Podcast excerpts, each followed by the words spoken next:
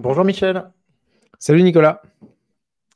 Alors bonjour à tous. Euh, aujourd'hui, j'ai le plaisir de recevoir Michel Lévy-Provençal. Euh, donc ça fait longtemps que je voulais recevoir euh, Michel sur le podcast parce que je suis Michel depuis de longues années. son parcours dans la tech m'a toujours appris plein de choses. donc Michel, c'est le, fondateur de, de Brightness. Euh, c'est aussi le fondateur de TEDx Paris. Euh, après, Michel, je crois que tu as donc plein de formations à ton actif avec euh, la, la Business School, Oxford University, la, Singularité University. et écoute, je pense que tu as toujours été donc, dans l'innovation avant-gardiste et c'est ce que tu amènes euh, euh, donc aujourd'hui dans, dans, les entreprises, mais surtout il y a, y a, ton regard. Moi, je me souviens aussi de ce que tu faisais même à l'époque de Rue 89 et euh, France 24 là où je t'avais croisé, donc il y a quelques années. Et aujourd'hui, donc on est réunis pour parler de, de l'intelligence artificielle. Donc bienvenue, bienvenue Michel. Bah, merci, merci de m'inviter Nicolas. Génial. Alors, euh, Michel, est-ce que je peux te demander un petit peu ce qui se passe aujourd'hui dans, dans l'IA générative? Alors aujourd'hui, donc là on tourne, euh, on, enregistre le lundi 4 septembre, donc bonne rentrée à tous. Euh, mais donc qu'est-ce qui se passe depuis en particulier le 30 novembre 2022, date du lancement de ChatGPT? Oui, c'est important hein, de rappeler euh, la date euh, à laquelle on enregistre parce que mmh. ça avance tellement vite que euh, c'est bien de dater ton, notre propos.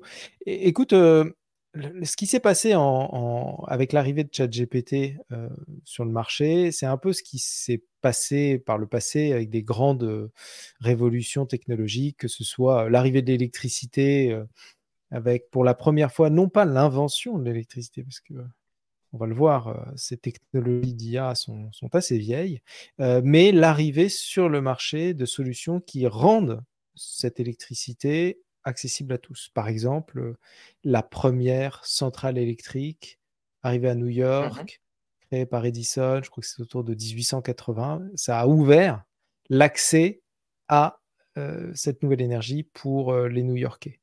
Un autre exemple, c'est euh, autour de 1920, tu sais, avec euh, la commercialisation de la Ford T.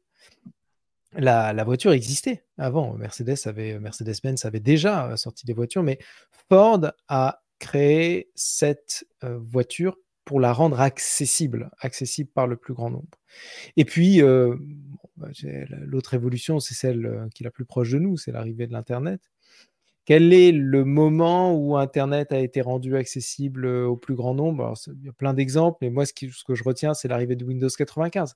Parce que Windows 95, c'est le moment où, sur notre PC, on a eu euh, pour la première fois Internet Explorer, l'accès au modem facilité et donc l'ouverture au plus grand nombre de cette euh, technologie. En fait, ChatGPT, c'est ça. Ça n'est pas une révolution technologique parce que mmh. les IA et en particulier les IA génératives datent euh, d'à peu près, alors certains se battent, les experts se battent, mais autour de 2014-2015, c'est les premières technologies à base de transformers. Et, euh, et puis bien avant, hein, évidemment, DeepMind, toutes, les, toutes les avancées en matière d'intelligence artificielle, mais ChatGPT a été le moment qui a rendu accessible au plus grand nombre, mais pas forcément aux experts, cette technologie. C'est ça qu'on a vécu euh, en novembre dernier. C'est cette accessibilité, c'est dans ce sens-là que c'est une disruption. Et donc, euh, tout à fait, super important. Euh, une vraie disruption. On parle de chat GPT, dans la foulée, donc tout un tas d'intelligence artificielle euh, et d'acteurs concurrents sur, sur des mais aussi euh, certains acteurs qui vont être euh, plus applicatifs ou d'autres sur l'infrastructure, ou d'autres enfin comme Midjourney par exemple, qui est un super outil que je trouve complètement bluffant et qui, qui tient qui, est aujourd'hui un petit peu leader sur la génération d'images. Est-ce que c'est un outil que tu utilises aussi, euh, Michel? Oui, j'utilise pas mal euh, Midjourney. Euh, j'ai testé beaucoup d'autres approches, hein, notamment Stable Diffusion, qui est un peu plus compliqué à, aborder et, à gérer. Midjourney, c'est quasiment un outil quotidien pour moi. c'est alors pour, pour y accéder, c'est un peu compliqué parce qu'il faut utiliser une plateforme qui s'appelle Discord, qui est une plateforme d'échange de, chat euh, entre membres de communauté. Ils ont intégré des bots euh, qui permettent d'accéder à euh, l'équivalent du moteur Midjourney. Il y a un langage à apprendre, mais c'est assez simple. Hein. il suffit d'aller sur Internet. ou bien, d'ailleurs, j'en profite, c'est un peu de la promo, mais bon, c'est pas grave. J'ai sorti un guide il y a une semaine sur l'usage de l'IA générative en entreprise à l'intérieur du guide, il y a deux pages sur euh, la manière d'utiliser Midjourney.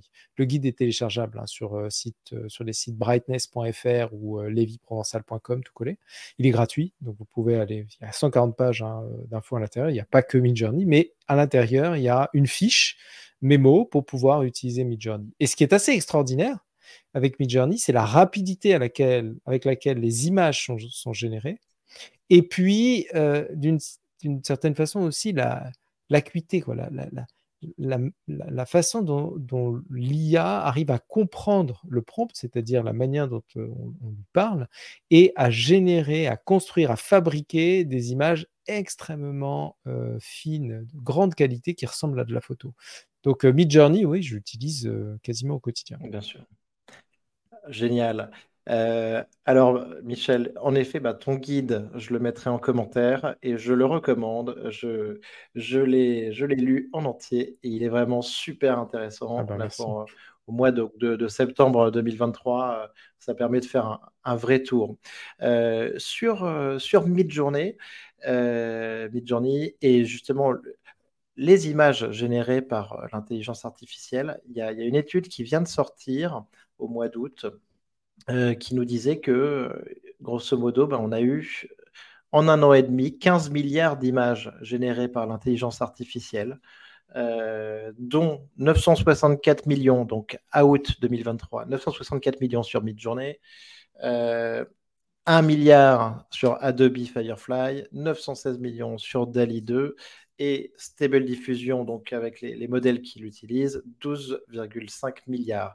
Et le truc incroyable, c'est que grosso modo, on considère qu'il a fallu un an et demi pour générer ces, ces 15 milliards d'images. Et en gros, ben, c'est ce qui a été généré sur l'ensemble euh, de euh, la photographie depuis 150 ans. Est-ce que ça t'évoque quelque chose, Michel? Oui, c'est la courbe exponentielle de la loi de Moore. Euh, oui, bien sûr, c'est vertigineux et, encore, on parle que de l'image et de la photo, je veux dire. Attends, mmh attends, attends que la vidéo arrive. Elle, a déjà commencé à arriver, mais ça reste quand même très, très rudimentaire. Ce qu'on vit aujourd'hui avec la vidéo, c'est à peu près ce qu'on pouvait vivre en juin ou juillet dernier avec l'image, avec la photo. Je ne sais pas si tu te souviens. Euh, mmh. quand je dis juin, juillet dernier, c'est pas euh, juin 2023, hein, c'est juin 2022. Euh, entre les janvier et juin 2022, on a commencé à voir apparaître les premiers outils de génération d'images.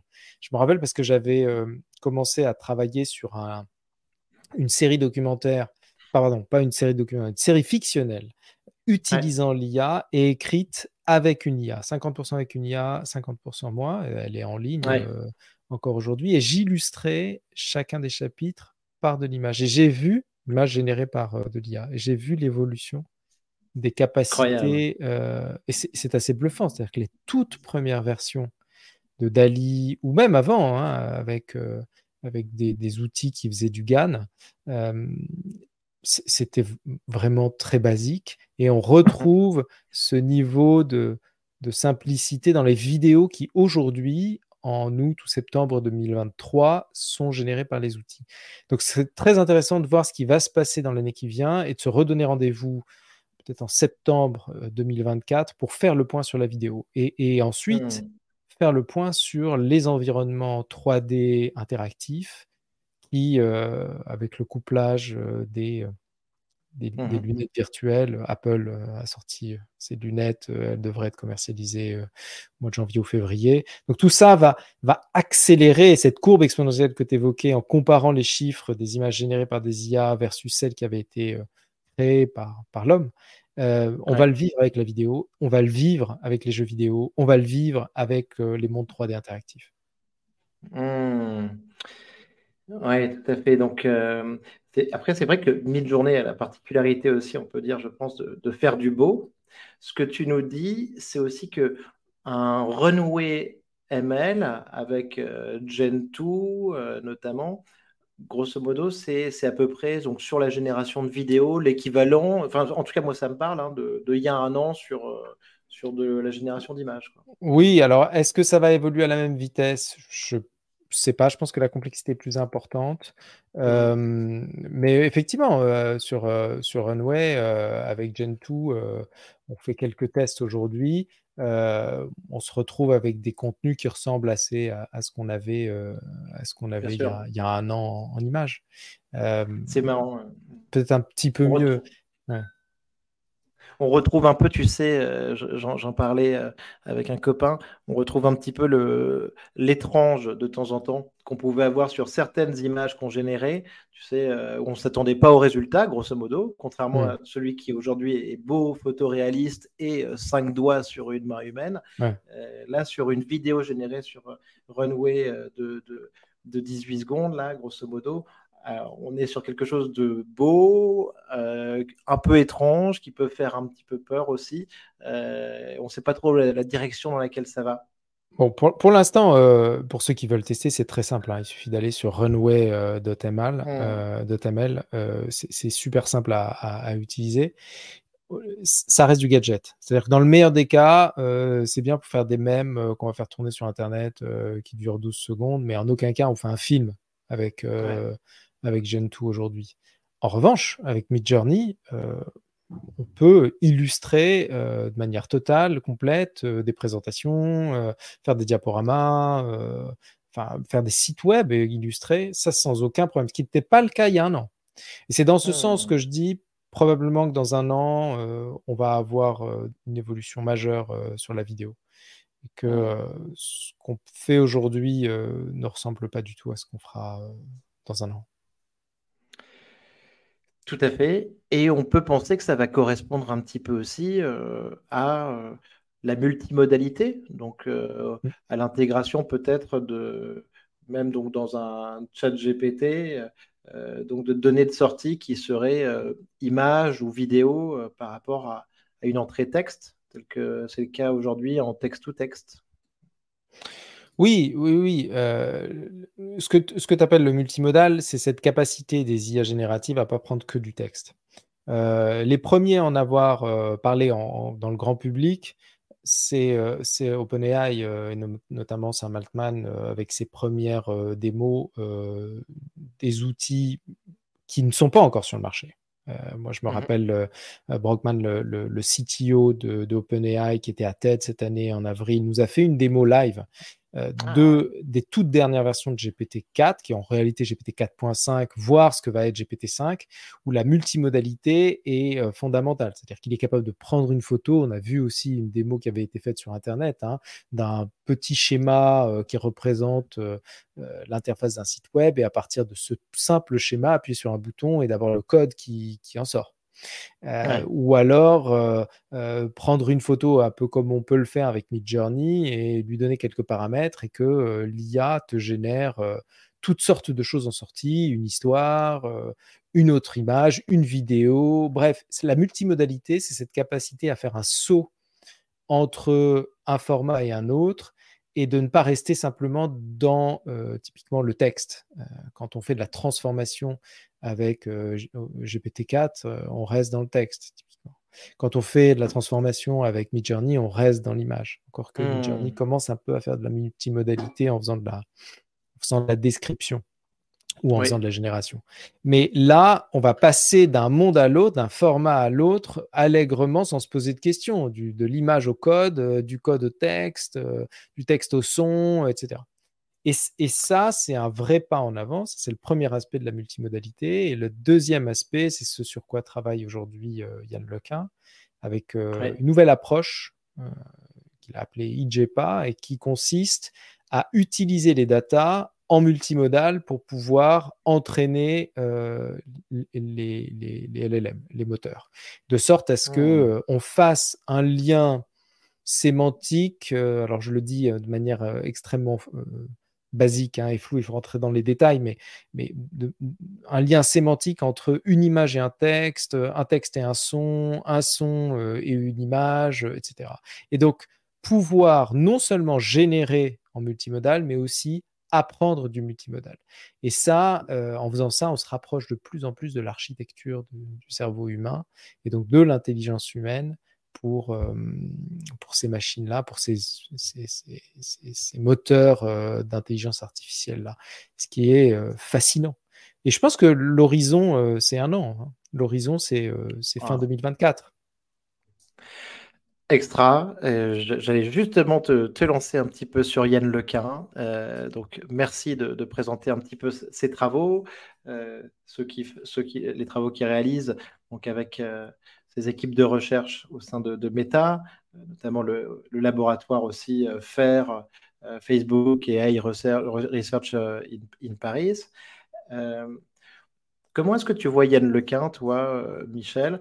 Euh, Évidemment, c'est un des pères fondateurs de, l'IA générative, des réseaux de neurones. Euh, ce que tu nous décris à l'instant, c'est passionnant et je pense que ça peut changer la donne. il parlait d'une voie de garage sur les modèles génératifs il y a quelques mois. Est-ce que c'est parce qu'il était trop en avance?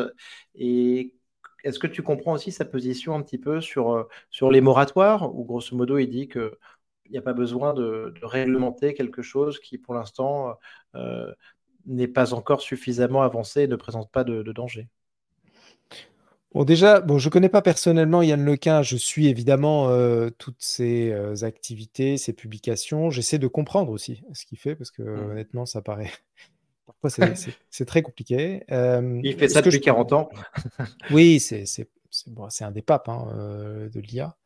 Euh, et, et, ce que moi, ce que j'en retiens, la première chose que j'en retiens, c'est qu'il a une approche extrêmement rationnelle de, de l'IA, et en particulier de l'IA générative, et, et perçoit ses, ces IA comme des outils. Et, moi, je trouve que c'est exactement ça. C'est-à-dire que ce sont des outils au même titre que on a eu d'autres outils numériques par le passé. Là, on a des outils qui sont évidemment beaucoup plus évolués, beaucoup plus complexes, beaucoup plus puissants, euh, qui nous apportent beaucoup plus de capacité euh, de traitement, mais ça reste des outils. Et pour te donner un exemple, euh, moi, quand j'utilise les LLM, ces fameuses IA génératives qui se basent sur du texte, je les utilise très très rarement en tant que euh, génératrice euh, de texte euh, brut from scratch, c'est-à-dire en partant de rien. Parce que ce sont, c'est le meilleur moyen de construire des, textes bidons, de générer des erreurs, d'avoir des hallucinations. Moi, j'utilise les LLM systématiquement en tant que transformatrice de texte ou de source ou de contenu existant. Et je pense que ça, c'est une chose qui est très importante aussi, qui illustre cette idée que ça reste des outils. Et ça reste des outils qui nous permettent de gagner en productivité. Le deuxième aspect de ce que dit Yann Lequin, en tout cas de ce que j'en comprends, hein, encore une fois, je, ne peux en parler euh, qu'au travers de ce que j'ai compris de ce qu'il écrit et de ce qu'il dit, euh, c'est qu'il euh, me semble qu'il qu'il ne croit pas en euh, l'arrivée d'une intelligence euh, artificielle euh, supérieure, dotée de conscience. Je, pense que, en tout cas, moi, je pense pareil. C'est-à-dire que soit on définit les intelligences artificielles comme étant des miroirs de ce que nous sommes en tant qu'humains. Autrement dit, elles sont capables de mimer parfaitement de, parfaitement imiter euh, ce que nous sommes, au point d'ailleurs qu'à un certain stade, on ne puisse plus faire la différence entre un humain derrière un écran qui nous parle et un avatar piloté par une intelligence artificielle qui nous parle, auquel cas, bah, c'est très difficile de dire si euh, l'intelligence artificielle a une conscience ou non, de la même manière qu'il est très difficile de prouver que toi, tu as une conscience ou non. Tu vois ce que je veux mhm. dire? C'est-à-dire que à partir du moment où, l'IA est parfaitement capable d'imiter, euh, d'avoir, euh, de, donner le sentiment qu'elle euh, ressent des émotions, peut-être d'envoyer des signaux non verbaux aussi hein, quant aux émotions qu'elle va ressentir, d'avoir conscience de soi, tant qu'elle peut imiter parfaitement, bah, tu ne feras pas la différence et tu diras qu'elle a une conscience. Et je pense que le point de vue de Yann Lequin sur ce point-là, il est, il est assez similaire. encore une fois, je, je, mets un énorme bémol parce que c'est ma compréhension de ce qu'il raconte. Concernant mmh. euh, l'AGI, c'est-à-dire l'intelligence artificielle générale, celle qui se rapproche le plus possible de l'intelligence humaine, multimodale, qui est capable d'apprendre, de s'adapter, etc. Tout dépend de la définition qu'on en a. Tu vois, si la définition qu'on a de la GI, c'est de se dire, bon, bah, en fait, elle est capable de faire mieux ou équivalent de ce que fait l'humain sur du mmh multitâche, hein, sur plein de tâches différentes. Aujourd'hui, si on agrège plusieurs intelligences artificielles spécialisées, une qui fait de la génération d'images, par exemple, comme un artiste pourrait peindre ou dessiner ou prendre des photos. Euh, une qui écrirait des textes, euh, une qui corrigerait. En réalité, euh, cette agrégation-là, on n'est pas loin de l'intelligence artificielle générale. Je parle bien d'agrégation. Hein. On en est pas loin. Donc, tout dépend de la définition qu'on en a. donc, je, ce que j'aime beaucoup chez Lequin, c'est cette capacité à remettre tout le monde les pieds sur terre, dire attendez, là on parle de technologie, on parle d'outils, euh, arrêtons de fantasmer autour de ça, arrêtons de penser que ces outils vont dépasser euh, au point de prendre le contrôle sur l'humanité. Euh, j'aime bien cette approche-là. Et puis le dernier point, c'est la réaction face au, débat sur les moratoires. D'abord, c'est pas réaliste, et il l'a dit, d'interdire le développement de ces intelligences mmh. artificielles. Aujourd'hui, euh, c'est disséminé partout, euh, c'est de l'open source parfois. Euh, Meta d'ailleurs a publié beaucoup de ses modèles en open source. On ne va pas arrêter le développement. On ne serait même pas capable de le faire. Donc, quelle approche on peut avoir? Bah, La meilleure approche, il me semble, c'est celle, c'est celle du vaccin. C'est-à-dire que plus on est exposé aux dangers et à la viralité de ces IA, parce qu'il y en a hein, des dangers, je ne dis pas qu'il n'y en a pas, hein, plus on va développer des anticorps euh, cognitifs face aux dangers de ces IA. Autrement dit, euh, plus on va être exposé euh, à des fausses informations, à des vidéos qui tentent de nous manipuler, plus on va comprendre comment elles fonctionnent, plus on va se méfier, plus on va détecter un certain nombre d'éléments qui nous prouvent que ce sont des, des, fausses informations, plus on va se, de devenir plus résistant, plus fort, capable en fait de se défendre face aux risques. Et moi, je crois beaucoup à ça, et c'est pour ça que je suis un fervent défenseur de l'open source en la matière. Je pense qu'il faut faire circuler ces IA, il faut faire circuler le code qui fait tourner ces IA pour euh, nous permettre d'apprendre, de nous, euh, euh, de nous empowerer et, d'être capable d'être le plus rapidement d'ailleurs formé et autonome quant à l'usage et quant à la manière de, se défendre face aux, potentielles influences néfastes de ces IA. Hmm. Très bien. Euh, alors, euh, justement, par rapport à, l'open source, euh, alors il y, a, un papier qui, un post qui est sorti la semaine dernière sur un blog qui s'appelle Semi-Analysis, euh, qui a fait beaucoup parler euh, et à plusieurs niveaux. Donc, ce, ce, poste, en fait, il parlait de, de Gemini, le, nouveau modèle de, à venir de, Google DeepMind, qui doit sortir euh, donc d'ici la fin de l'année, fin 2023. et il parlait aussi, en fait, des acteurs qui sont riches en GPU pour faire tourner leur modèle et des acteurs qui sont dits pauvres en GPU donc les riches, euh, grosso modo, hein, ben, c'est les, les GAFAM ou les euh, Magnificent Seven, euh, si on rajoute des Tesla.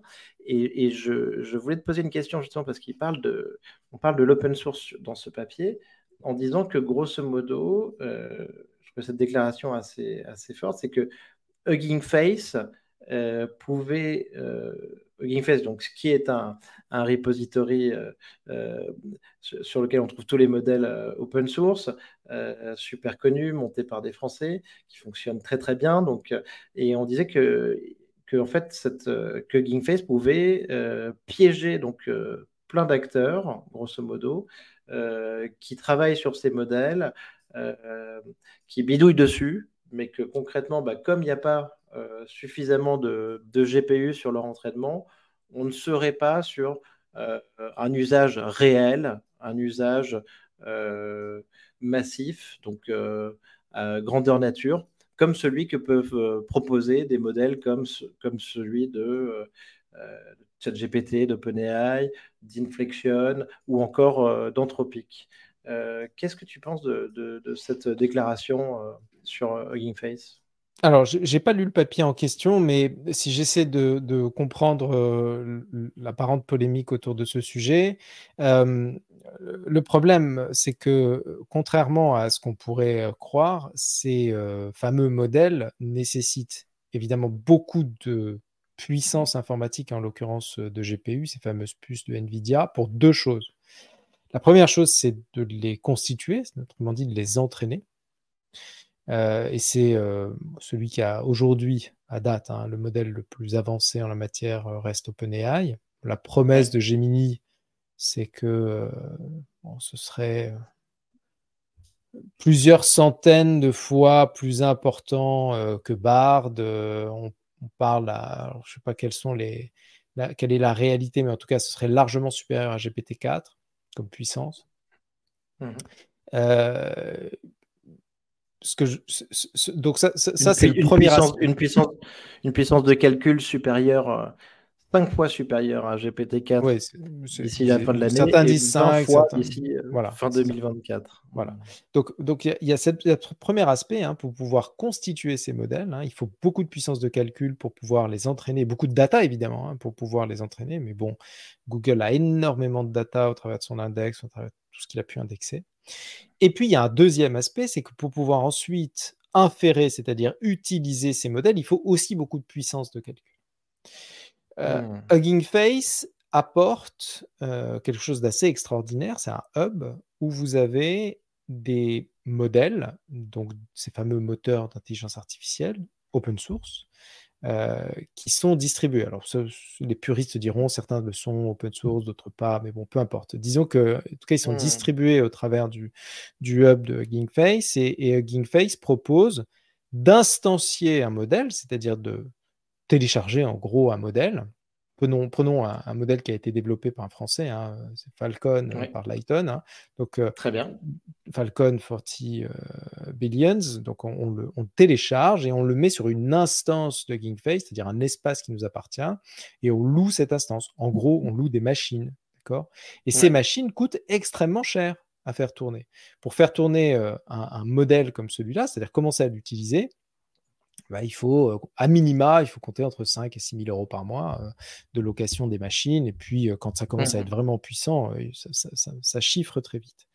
Donc, peut-être que la polémique réside dans le fait de dire que, d'abord, ces modèles vont pas forcément tous être open source. Alors, je ne sais pas si Gemini le sera ou pas. En tout cas, ce n'est pas très clair pour moi. Peut-être pas. Mmh euh, mais quand bien même euh, il serait disponible par exemple sur euh, Hugging Face, il faudrait énormément de puissance de calcul pour les faire tourner, pour les faire fonctionner pour, pour, pour, ses propres besoins. Ce que font Google, OpenAI et d'une certaine mesure Microsoft en partenariat avec OpenAI, c'est qu'ils mettent à disposition non pas un espace qui vous est propre, mais un accès à, à, une API et vous payez à l'usage. D'accord? Et mmh. donc, euh, ils ont leur propre infrastructure qui est extrêmement importante hein, parce qu'ils ont, des moteurs, euh, ils ont des machines à foison. Et euh, c'est ce qu'on retrouve sur ChatGPT ou sur l'API OpenAI. Et vous payez soit un abonnement avec ChatGPT qui est un fixe par mois, soit à l'usage, au token, c'est-à-dire au, couple, au, au trio de lettres que vous générez avec, euh, avec l'outil. Soit vous avez une approche à la Hugging Face, où là, cette fois-ci, euh, vous utilisez euh, des machines que vous louez, euh, mmh alors, c'est pas vraiment à l'usage. En moyenne, c'est au mois, mais vous pouvez avoir des moyens de, limiter aussi vos coûts, mais en moyenne, c'est au mois. Mais il faut beaucoup de, beaucoup de puissance. Et la plupart des modèles open source sont pas aussi puissants que OpenAI, euh, ceux d'OpenAI ou encore moins Gemini. C'est probablement là que vient euh, peut-être la, polémique, c'est de dire que avec par exemple l'arrivée de Gemini, on n'aura pas la capacité de faire tourner, c'est-à-dire d'inférer le modèle sur une plateforme comme, euh, comme celle de GingFace, parce qu'il faudra une machine énorme pour pouvoir l'utiliser. Et, ça, ça c'est vrai, ça c'est très vrai. Et c'est probablement le business model aussi de ces acteurs comme Microsoft qui vous louent à l'usage ou au mois, c'est aussi possible au mois, mais souvent à l'usage, leur plateforme au travers, par exemple, de l'API OpenAI. C'est peut-être là hein, que, ça, que, ça, que ça se tient. et c'est vrai que les modèles open source aujourd'hui sont encore beaucoup moins puissants que les très très gros modèles comme, comme GPT-4. Tout à fait, tout à fait. même si on peut retrouver du, Lama 2, par exemple, sur Hugging Face, par Meta, donc, qui a des performances euh, qui sont quand même euh, euh, assez impressionnantes donc dans l'open source. Alors, pour avoir joué un peu avec Lama 2, sur Hugging Face en l'occurrence, d'abord, il faut des machines, il faut louer des machines au moins deux à 100 sur. Ah sur oui, parce qu'avec un A100, vous n'arrivez pas à vraiment l'utiliser. En tout cas, il s'avère qu'au au, sein de ma boîte, on a développé des applicatifs qui, tourne au-dessus des moteurs principaux, en l'occurrence GPT-4, et on est mmh agnostique en termes de modèle. C'est-à-dire qu'on peut brancher du Lama, on peut brancher de l'OpenAI, on peut même brancher du Falcon. Et donc on a utilisé euh, nos applicatifs qui nous servent hein, pour, euh, pour automatiser un certain nombre de tâches. Là, on les utilise habituellement sur GPT-4, on les a utilisés par exemple sur Lama 2. Donc il a fallu tester le déploiement d'un modèle Lama 2 sur Hugging Face. Il faut vraiment des machines, le minimum étant un A100, mais deux A100, c'est bien. Et, euh, vraiment, pour les faire tourner, euh, euh, il, faut se limiter en termes de traitement. C'est-à-dire qu'on ne peut pas leur donner un contexte trop large. c'est, quand même assez, limitant. Mmh. Dès lors qu'on veut essayer de se rapprocher, toujours en mode transformation, hein, même pas en mode génération, de l'usage qu'on a de GPT-4, ça, coûte une fortune en réalité. Il faut presque mieux continuer économiquement parlant, hein, d'utiliser l'API OpenAI qui, qui, est beaucoup moins cher, qui est probablement d'ailleurs, ils font du dumping, hein, OpenAI, pour, pour attirer à eux le plus d'utilisateurs.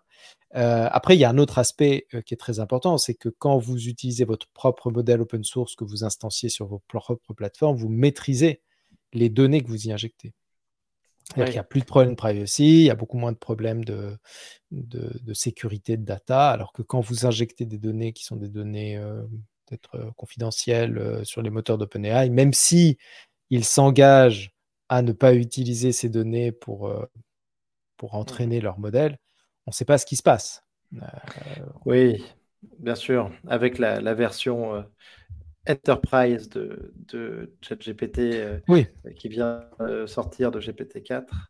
Euh, et donc, bah, justement, alors, Michel, donc, par rapport à, au projet que, que tu fais tourner un petit peu sur, sur tes A100, alors, j'ai vu quelques projets sur lesquels tu, as travaillé, euh, toi donc euh, et, Brightness, euh, donc ton entreprise. et j'ai vu, et je, pensais que ce serait sympa d'en parler un tout petit peu pour nos auditeurs parce que j'ai écouté ça hier, ça m'a beaucoup plu. donc, pour commencer, donc déjà, tu as, sorti donc, sur ton podcast un entretien avec, avec Nietzsche, le philosophe donc, qui était très intéressant. Euh, donc, c'est une conversation que, que tu avais avec lui. Moi, j'ai adoré parce que j'ai trouvé que ça, rendait euh, le philosophe très accessible. Euh, ça permet de le faire interagir aussi sur des questions un petit peu plus contemporaines. très marrant quand tu lui parles notamment du, du transhumanisme par rapport donc, au, au, concept du surhomme notamment quand tu parles encore de, la mort de Dieu. Est-ce que tu peux nous, présenter un petit peu cet exemple euh, de Nietzsche avec euh, les LLM Oui, bien sûr c'est un, projet euh, que j'ai monté euh, avec euh, un copain que, tu connais certainement, Cyril de Lastérie. Mmh. On, discutait de ce sujet-là, ça fait pas mal de temps. On avait même enregistré un podcast sur ChatGPT ensemble. Et, on, découvre que c'est un grand fan d'ailleurs de Nietzsche. Hein. oui, il adore Nietzsche, il a lu tout Nietzsche. et donc je lui dis, mais tu sais qu'on peut faire revivre des grandes personnalités décédées et, de les faire parler. Et il me dit, ah bon, euh, bah alors faisons-le avec Nietzsche. Je dis, bah ok, pas de problème. donc qu'est-ce qu'on fait euh, avec Nietzsche? Euh, Donc il y, a un certain nombre de briques logicielles que j'avais développées développé avec Brightness qui consistaient à, d'une part, avoir un chatbot qui ressemble d'ailleurs à ChatGPT, mais dans lequel on peut injecter beaucoup de données de différentes formes. Ça peut être des, des, fichiers texte, ça peut être de l'image, ça peut être du son, pour pouvoir non pas entraîner, mais on va dire enrichir le cerveau de cette machine, euh, de ce clone euh, de, la personnalité qu'on veut reproduire. Et donc je lui dis, bah écoute, on va prendre tous les bouquins de Nietzsche.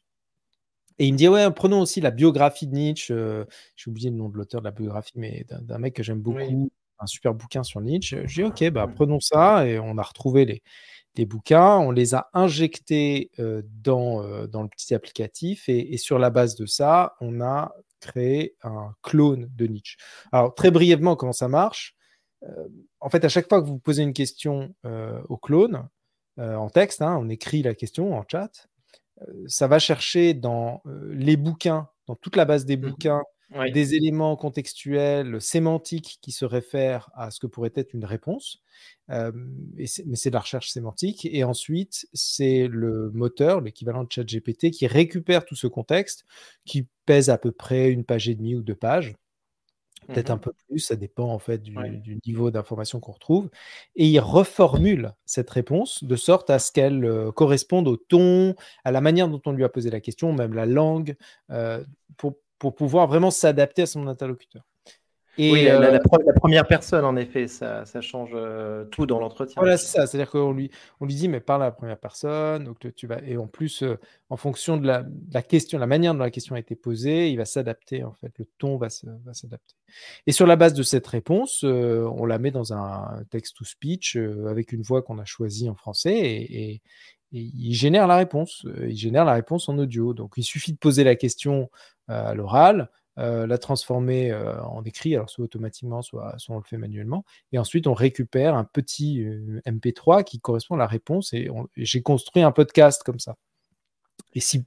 et d'ailleurs, dans le, dans le podcast, je ne sais pas si je le mets dans le podcast, mais on pourra le mettre éventuellement si ça t'intéresse euh, mmh. dans, le, dans la description de ton podcast. Il y, a une, mmh. il y a une application qui existe en ligne qui est le clone de Nietzsche qu'on peut, euh, avec qui on peut converser, que j'ai mis en ligne et on peut lui poser les questions sur tous ses bouquins et il nous, il nous parle comme si c'était Nietzsche. Oui, bien sûr, on, on veut la mettre, c'est super. Euh, la, réponse que fait Nietzsche aux, aux, questions que tu poses, elle est tu la limites en termes de tokens non, elle n'est pas limitée. Elle n'est pas limitée en termes de tokens. Elle est euh, naturellement limitée, enfin, elle est techniquement limitée par, euh, parce que j'utilise OpenAI euh, en background et en l'occurrence GPT-4. Et j'utilise le modèle 8K. Donc, au total, entre la question et la réponse et le contexte que je lui injecte, il y a 8000 tokens. Donc, en gros, la réponse, elle doit faire à peu près 2000 tokens, entre 1500 et 2000 tokens.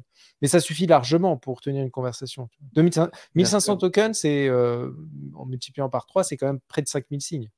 Donc, euh, ça va. pour une réponse. C'est une longue réponse. Et alors, euh, et alors autre exemple sur lequel tu as travaillé, mais qui, qui, est lié parce que tu utilises, je pense, euh, une technologie commune.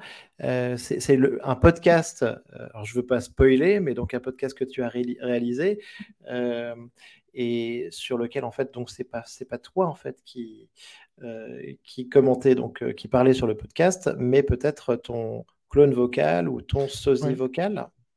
Oui, oui. Après, il y a, eu plein d'expérimentations euh, similaires hein, qui ont été faites mmh. avec ce type de technologie. D'ailleurs, récemment, euh, tu as entendu parler de cette euh, fameuse histoire du, du clone d'abord de, Macron et ensuite de De Gaulle, qui a été banni de Twitch d'ailleurs. Je pense qu'il utilise la même techno ou la techno sous-jacente open source. Oui. en l'occurrence, moi, ah, je ne savais pas qu'il avait été banni. oui, oui, il a été banni. Il a été banni. Euh, il a été banni pour une sombre histoire. à Nice. Euh, oui, à Nice. Hmm. Euh, oui, j'utilise les algorithmes d'Eleven Labs qui, pour moi, la solution la plus accessible et la plus performante aujourd'hui sur le marché en matière de génération de, voix.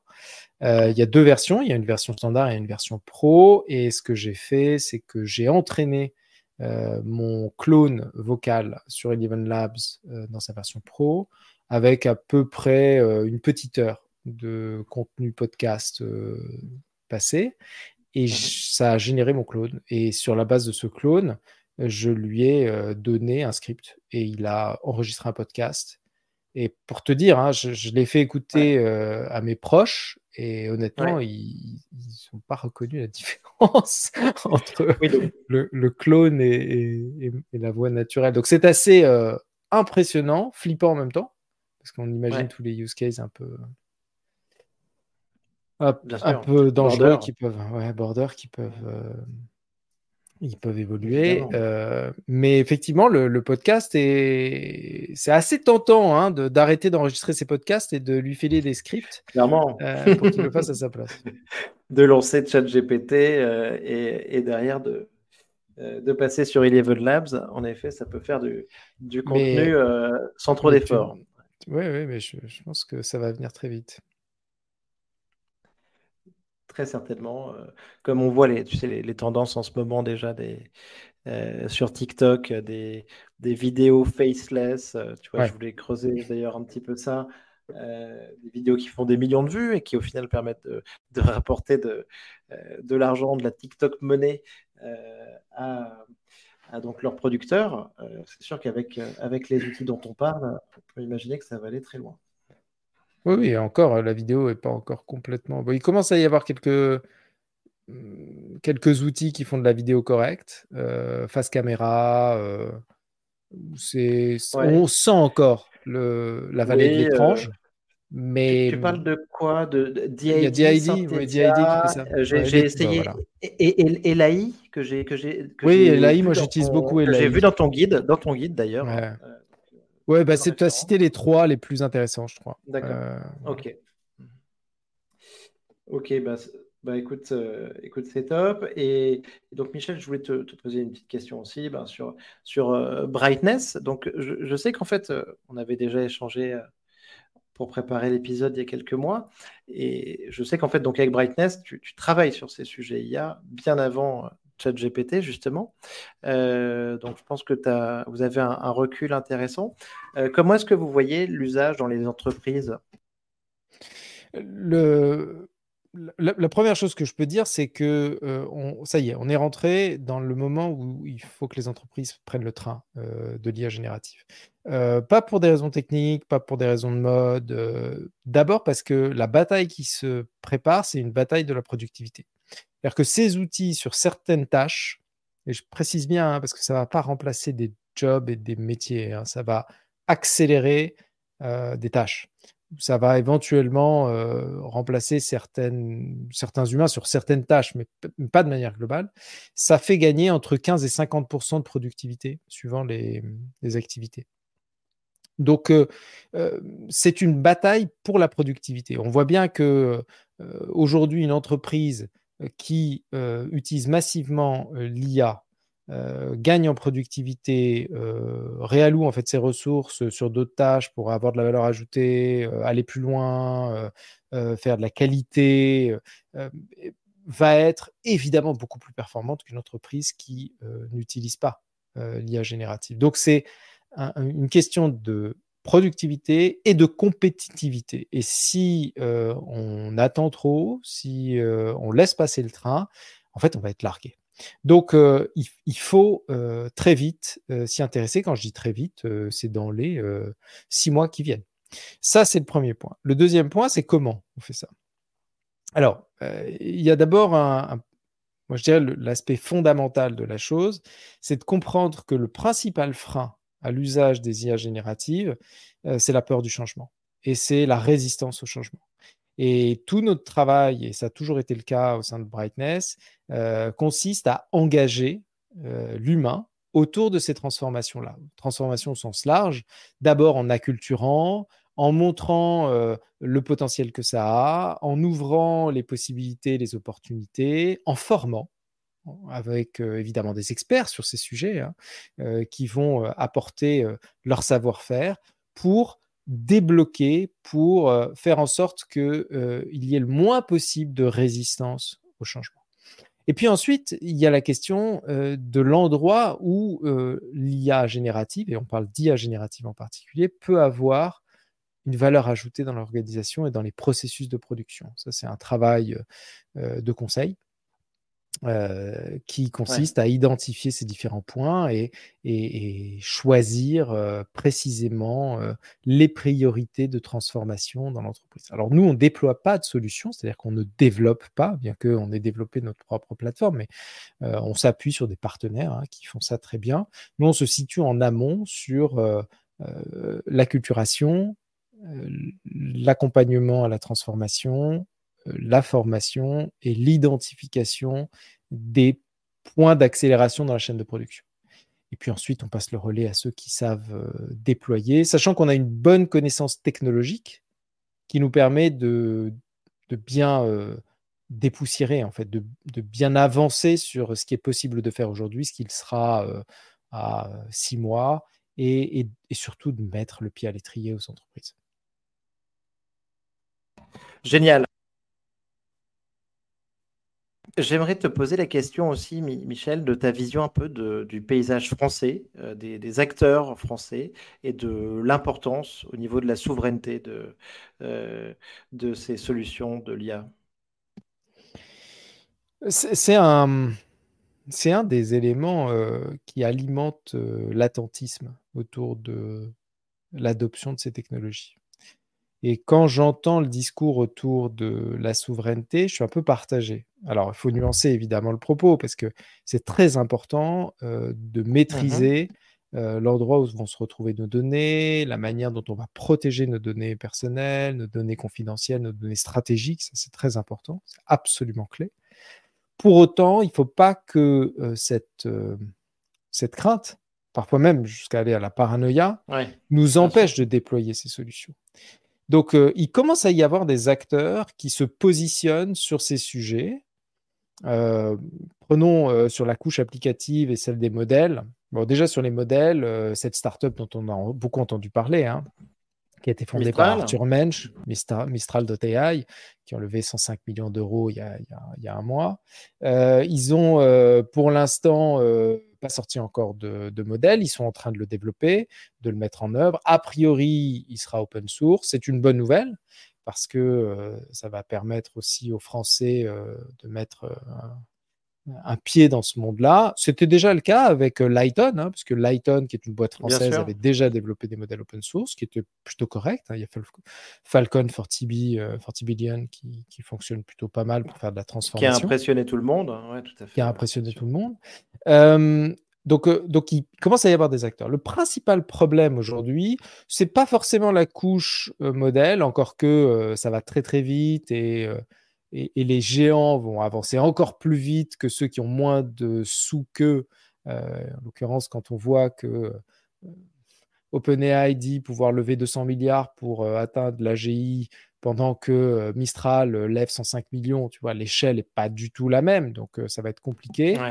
le principal problème, admettons qu'on utilise les plateformes existantes, en l'occurrence le modèle OpenAI ou certains modèles open source, il réside dans l'infrastructure matérielle, le cloud. Parce qu'aujourd'hui, même si on utilise un modèle open source comme l'AMA 2, pour pouvoir le faire fonctionner, il faut des machines puissantes qui vont être hébergées sur un cloud qui n'est pas souverain.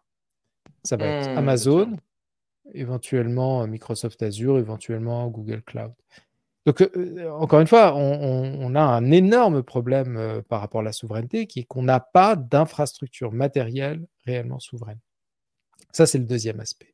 Et puis le troisième aspect, euh, évidemment, c'est la data. C'est-à-dire que pour pouvoir faire tourner ces machines, pour, ces modèles, pardon, pour pouvoir euh, les utiliser, il faut de la data. Euh, et, ça, ça demande, un, une culture de la donnée, deux, une, certaine liberté par rapport à l'usage des données.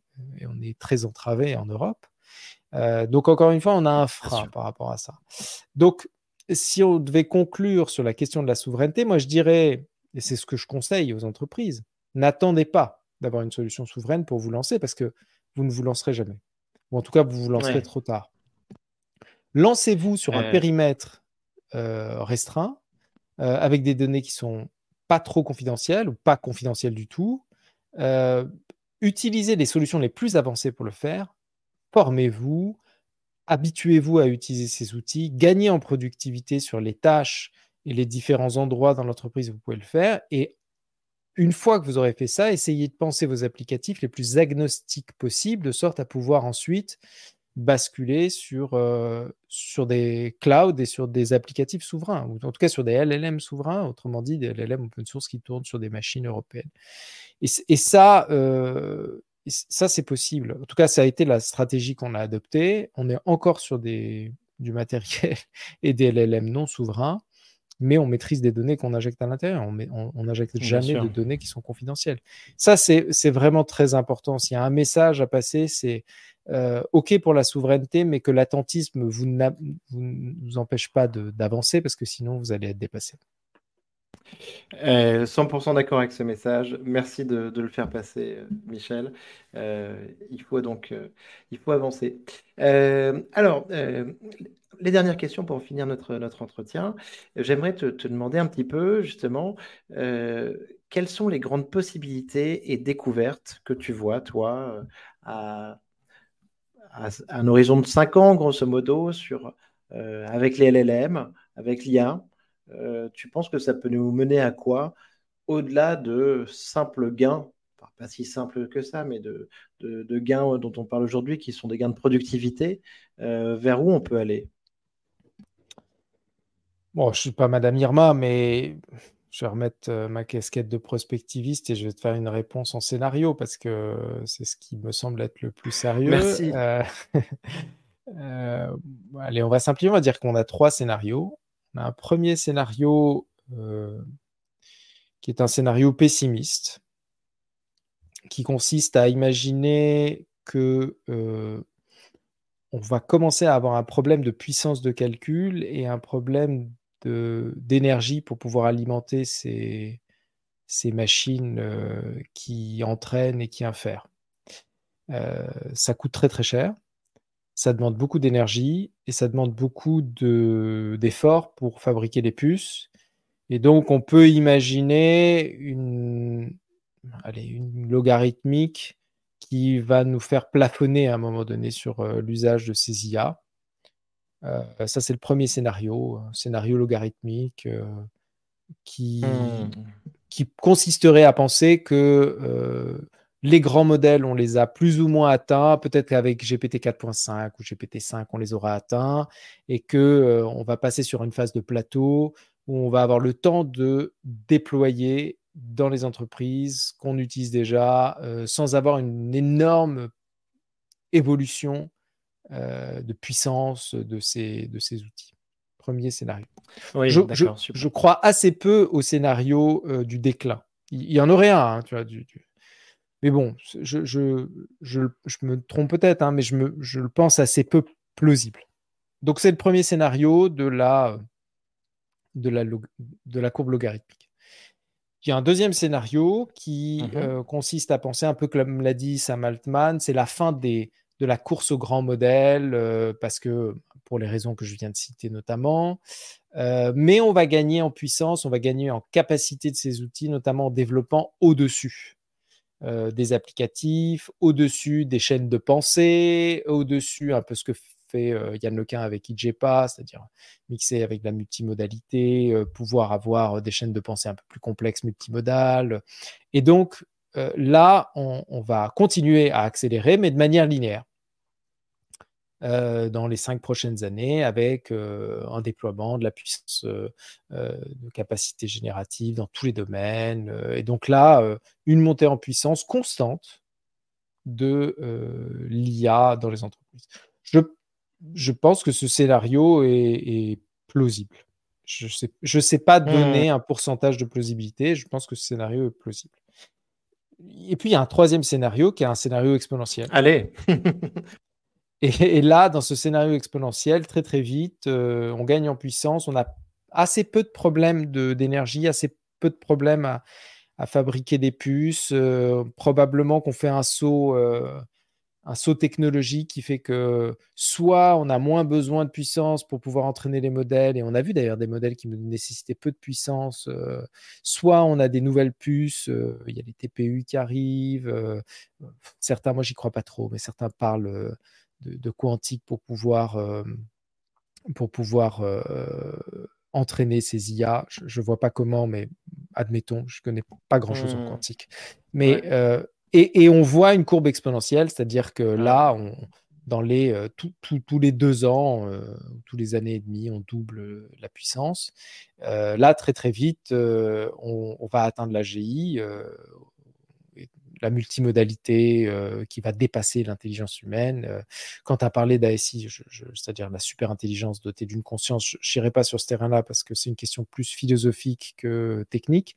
Mais, euh, mais et, dans ce cas de figure, se pose énormément de problèmes et énormément d'opportunités en même temps. pour te donner un exemple un peu rigolo qui frise la science-fiction, on peut imaginer un monde où les IA euh, sont autonomes, euh, travaillent, génèrent de la valeur euh, et qu'elles créent de la valeur pour leurs propriétaires. On peut imaginer par exemple qu'on a des bots en tout genre qui prenons notre cas, prenons notre cas, on enregistre des podcasts, euh, on monétise nos podcasts. Euh, euh, en fait, c'est plus nous qui les enregistrons. elles se connectent à des experts qui ont leur propre avatar, qui répondent aux interviews, à des entreprises qui ont des avatars ou qui vont représenter des marques ou des produits dans ces podcasts et faire de la publicité. Bref, un écosystème d'IA. C'est pas, c'est pas du tout un, quelque chose que j'invente. Hein. Euh, c'est un livre que je cite à chaque fois parce que ce, livre est, une pure merveille euh, euh, qui décrit parfaitement ce monde qui est fait de bots, d'émulation, qui est un livre qui est écrit par Robin Hanson qui s'appelle The Edge, dont le titre est The Edge of M et qui présente un mmh monde fait d'émulation, d'IA comme ça, qui, qui, vivent de manière autonome et qui créent de la valeur pour les humains. Et les humains deviendraient finalement des, des rentiers, des rentiers de l'IA euh, et vivrait de, la valeur créée par les IA, euh, entre les IA. Alors, est-ce que c'est possible? Que Encore une fois, on est dans un scénario. Hein. Est-ce que c'est pas possible euh, à moyen terme? Je ne saurais pas mettre une probabilité une plausibilité sur ce scénario-là. Mais, mais si on vit une explosion exponentielle de, cette, de la capacité de calcul et de la capacité de ces IA, il n'y a pas de raison que ça n'arrive pas. Oui, eh bien, merci beaucoup pour ces, scénarios, euh, Michel. Euh, écoute, on est, on est très impatient de, voir ce qui va se passer. C'est des, changements qui sont vraiment très profonds avec des impacts, euh, des impacts très puissants sur la société. Euh, ça, va, changer le monde. Et donc, euh, à court terme, euh, donc on, on, va suivre tout ça avec, avec beaucoup de, passion. Et surtout, ben, en fait, il faut un temps incroyable pour suivre tout ça parce qu'aujourd'hui, on a des news sans arrêt. Michel, dernière question. J'aimerais te demander un petit peu le livre ou le film de science-fiction que tu recommandes à notre audience. Il y, en a plein, mais je, vais en citer deux. Euh, un qui est, en l'occurrence deux films. Hein. Euh, un qui est euh, très connu dans le domaine de l'IA, qui touche à un, à une, à une évolution de l'IA vers les IA émotionnelles qui m'intéresse particulièrement. Évidemment, c'est Her, qui, où on voit l'émergence d'une IA capable de simuler une relation affective avec euh, une personne au point, je ne veux pas raconter la fin, mais au point qu'il y, a une vraie euh, histoire d'amour qui se crée entre l'IA et, un personnage. Et puis le deuxième film, c'est un film un peu plus confidentiel qui est sorti il n'y a pas si longtemps, dont le titre est After Yang.